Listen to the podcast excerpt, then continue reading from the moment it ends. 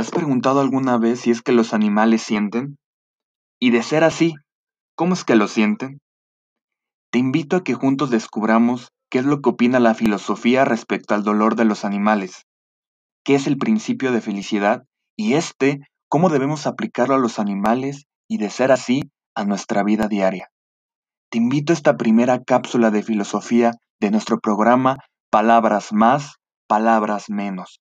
Comenzamos.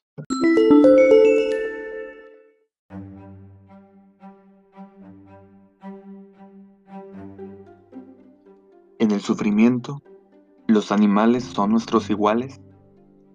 Tal vez en alguna ocasión te has preguntado si tu perro, gato, mascota, siente algún tipo de sensación o de emoción. Es cierto que en las redes sociales hemos visto un sinfín de videos en los cuales vemos actuar a los animales como si fueran personas. Muchos de ellos nos causan risas e inclusive los hemos llegado a compartir.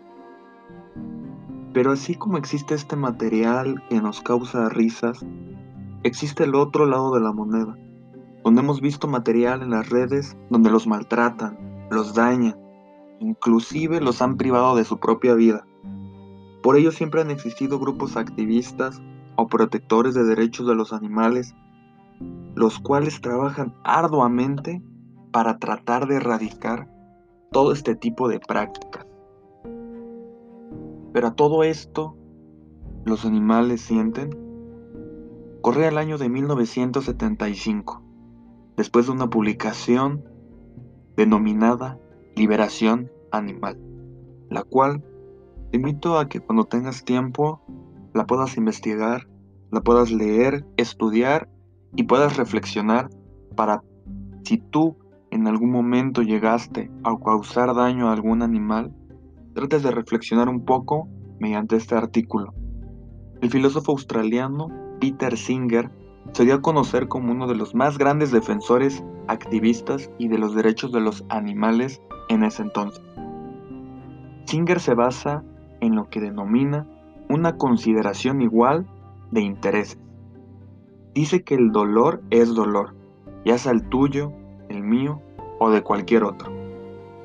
La medida en que los animales no humanos puedan sentir dolor es la medida en que deberíamos tener consideración de sus intereses a la hora de tomar una decisión que afecten sus vidas y tendríamos que evitar actividades que provoquen tal dolor.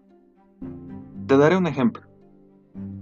Si en nuestro razonamiento humano sabes que por toda la información y experiencia que has adquirido, que si tú te disparas en la pierna con una pistola de alto calibre, sentirás un gran dolor.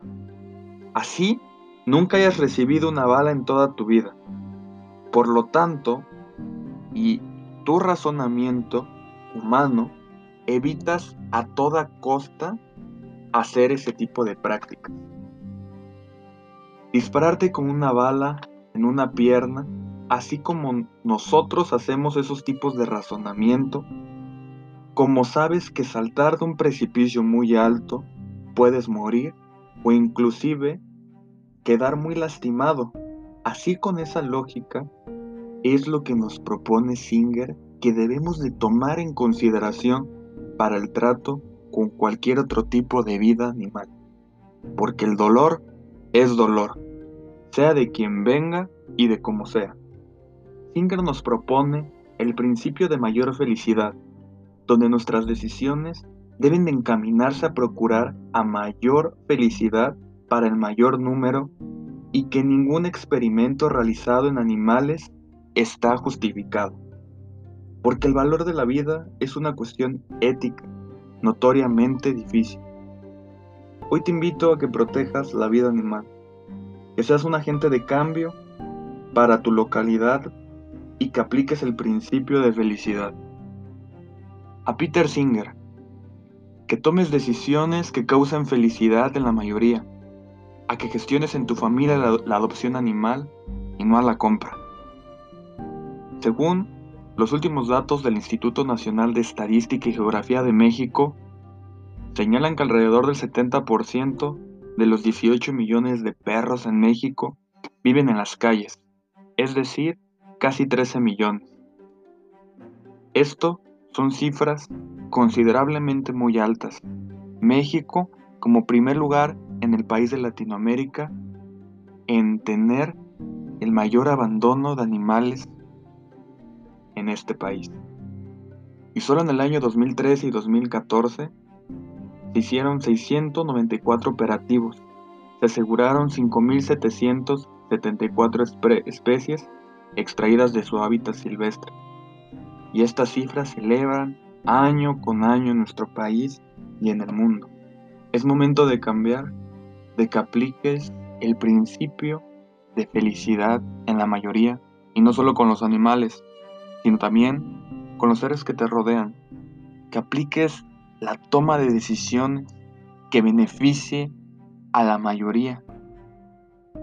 Y esto me refiero a los humanos, a los animales, porque debes entender que el dolor es dolor, sea de quien venga, como sea, como se aplique, no deja de ser dolor. No maltrates a los animales, ellos te lo agradecerán mucho. Aplica el principio de felicidad, aplícalo en tu trabajo, aplícalo en tus actividades diarias. Y aunque Singer solo lo refiere a los animales, también lo podemos hacer a las plantas, porque el hecho de que no muestren una reacción del dolor no quiere decir que no los estás afectando. Trata de llevar este principio, ocupa esta propuesta lógica que nos propone Singer, que de acuerdo a tus experiencias y a tu lógica de ser humano, no debes aplicar dolor en otras cosas, en otros seres humanos. Y esto no solo puede ser físico, también puede ser inclusivamente emocional. Ser responsable de hasta dónde llegan tus actos. Aplica el principio de felicidad en tu vida y te apuesto que obtendrás mejores resultados. Aplica este principio de Singer en tu vida con los animales, con las plantas, con tu familia. Yo te garantizo que tendrás mejores resultados en todo lo que realices. Yo soy Arturo Coral y esto fue Cápsulas de Filosofía, de palabras más, palabras menos.